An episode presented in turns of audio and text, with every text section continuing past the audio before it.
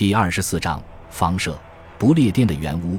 罗马人的别墅和盎格鲁撒克逊人的大厅曾接连数百年建在同一处土地上，如今都已化为泥土，淹没无闻了。只有极少数别墅的废墟至今犹存，成为古代文明在这里存在过的证据。大部分罗马人别墅都与他们脚下的土地合为一体了。在十一至十二世纪，标准的住房有两层，底层是一个正方形大厅，楼上有四个正方形卧室。楼梯设置在住房的外侧，家具样式简单，与盎格鲁撒克逊人时代相比，几乎没有太大的变化。在架子上搭一块板子就是餐桌，大多数就餐座位就是长条凳子。在石头房子里，壁龛或凹室发挥着类似的功能。除了贵族家里的豪华座椅，普通人家几乎没有椅子或凳子。有些比较富裕的人家可能有柜子。箱子和壁橱铺盖就是放在石头架子上的一包稻草，只有富人家才能住得起一层带大厅的石头房子。大部分人家的房子都是用木头盖的，屋顶扇着稻草、芦苇或欧石楠，窗户不带玻璃，但木质的遮阳板在夜间可以插上，以保证安全舒适。虽说如此，木房子里还是有过堂风，也有烟雾弥漫的时候。与石头房子一样。这种住房也分上下两层，一楼是起居室和厨房，二楼是主人一家的卧室。在穷人家的房子里，一家人只能睡在地上，铺上稻草或欧式楠就算是床铺了。房子前面可能摆一个货摊，出售商品和土特产；房子后面可能有一座货站或一个手工作坊，生产货摊所售的商品。比较贫困的人家连这些东西都没有。他们中的大部分人住在用篱笆条搭建的四周莫泥的草棚子里，几乎无异于当年布里吞人的住所。这么多年过去了，人们的绝对需要几乎没有变化。乡间的农舍留存下来的概率很低，要么是自己坍塌了，要么是被人扒了，也就是两代人的事情。他们源于大地，又回归大地。汉普郡实行一种名叫户主保有权的房屋保有权。如果某人在一夜之间建起一间房子或茅草屋，在黎明之前能生火做饭，他就有权在此居住。农舍的建造风格和方法，即便没有延续几千年，也有好几百年了。例如，在二十世纪初，托马斯·哈代回忆起他儿时人们使用的建筑方法。所谓的泥墙，他写道，的确是由白垩、粘土和稻草混在一起，实际上就是没有烧过的砖建成的。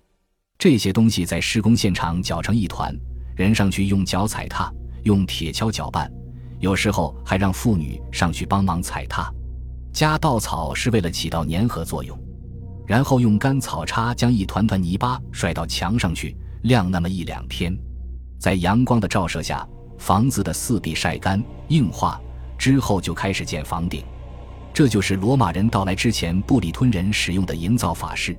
一直延续到了维多利亚时代，在十三世纪，一座中等住宅的大小可见于一千二百八十一年伍斯特法院司法卷宗中的描述。这是一座平房，三十英尺长，十四英尺宽，有三扇门，两扇窗户。窗户在房屋两侧，一侧一扇。凉风习习的时候就打开窗户，天气严寒的时候就用稻草或蕨类植物的叶子塞进窗缝。使之不透寒风，全家人吃住可能就在一间屋子里。在这个时代，个人毫无隐私可言。伯克郡出土过一间十三世纪的农舍，只有一间屋子，十二英尺长，十英尺宽，屋子直通房顶，房子中间放一个炉子。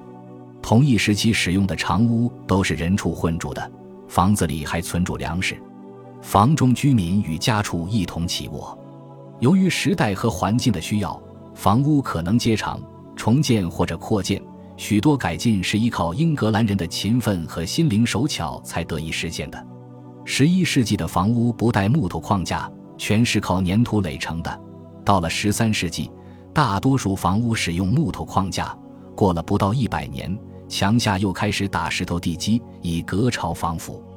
在夯得结结实实的泥土地面上。通常会铺上一层灯芯草，这层灯芯草被踩得又潮又脏之后，就被称为湿地。烟筒管帽存在的最早证据来自伦敦弗里特街以南的白衣修士区。早在1278年，拉尔夫·克罗克莱恩就在这一带卖烟筒管帽。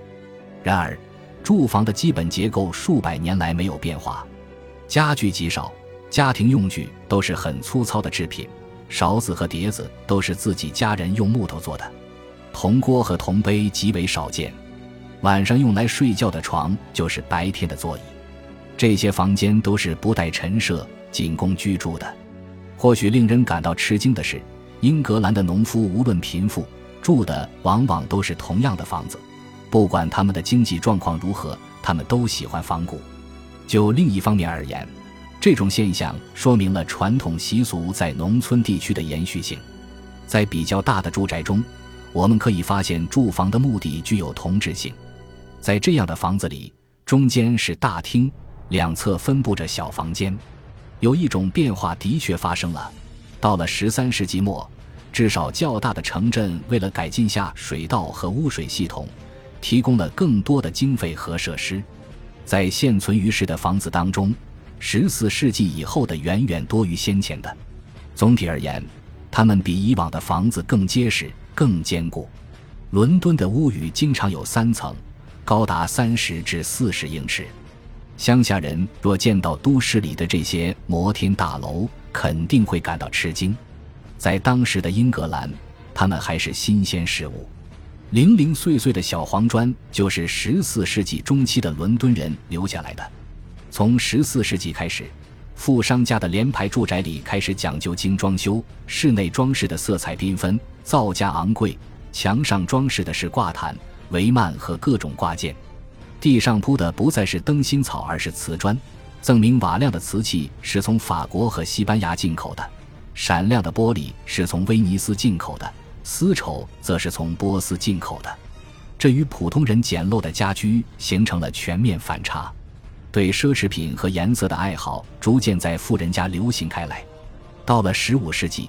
富人家会有靠垫和挂毯、印花布与地毯、脸盆与屏风、护墙板以及椅子、长凳的外罩。按照现代人的品味标准，他们家里的色彩搭配不够协调，因为亮黄色与紫色、绿色放在一起，他们就是想制造出一种异彩流光的效果。正因为这个原因，当时的人们经常在布匹、挂毯以及衣服上绣太阳。本着同样的精神。人们脚下穿的鞋子也是五颜六色的，砖和玻璃都成了常见之物，平炉逐渐被壁炉所取代。中世纪的许多生活用品依然能够从地下发掘出来，在温切斯特和比佛利发现了木凳子和其他家具的遗迹，它们已经在地下沉睡了好几百年。有两把锁头被人砸碎后扔掉了，还有一把锁头被主人修好了。为数众多锁头和挂锁纷纷出土，表明当时生活中充满了凶兆，至少使人疑心四起、小心谨慎。考古队还从地下挖出了铅铜合金的烛台。到了十五世纪，这些烛台的尺寸相较于过去变大了，这说明蜡烛变粗了。相应的，这也表明社会财富增加了。所以说，从小小的物质材料细节入手。我们可以得出宏观的大结论：到了十三世纪末，玻璃挂灯开始取代石头挂灯或陶瓷挂灯；在十四世纪初，油灯被蜡烛取代。木质的器皿此时随处可见，但是到了十四世纪，富人家盛行使用玻璃制品，有玻璃长颈瓶、玻璃广口瓶，还有玻璃杯。装尿和验尿用的玻璃尿壶也比较常见。考古队还发现了死者的其他遗物，有一杆称量硬币重量的秤被人做了手脚，后来又被销毁掉。或许这杆秤的主人已经被代价示众了。铜合金器皿或陶瓷器皿经常被举过，这种现象说明在家庭经济生活中，这些最廉价的物品很受重视。陶瓷表面的裂缝是用铅封上的。一顶铁头盔翻转过来，安上一个手柄。就成了做饭的家事，纺锤到处可见，缝衣针和顶针也是如此。在那个年代，无论男女，人人都会穿针引线。这是一种常见且必要的家庭工作。有许多勺子和勺子把至今犹存，其中有一些还刻有图案或记号，这是物主留下的标志。这让人联想到人们集体就餐的情景。有些出土的器皿上还刻着这样一行字：“当你用餐时，首先应当想到穷人。”十三世纪的一枚胸针上刻着这样一句话：“我是保卫乳房的胸针，看哪个流氓敢把手放在上面。”十四世纪的一枚戒指上有这么一句铭文。挥霍金钱，入不敷出之徒，无需他人动手便会自我了断。哨子、书本夹子、文具、钩子、铰链、柜子、小箱子、皮鞋，这些物件都是被遗忘的生活的无声见证人。最常见的住所当然就是地下室了。许多地下室的四周抹着白垩或碎石，地上铺着瓷砖。有证据显示，地下室的台阶直通大街。地下室的小窗户与地面在一个水平线上，过去的生活还在这个世界留下了其他印记。如果仔细观察破损的地面，就会看到一扇可以前后开合的门在这里留下的刮痕。感谢您的收听，喜欢别忘了订阅加关注，主页有更多精彩内容。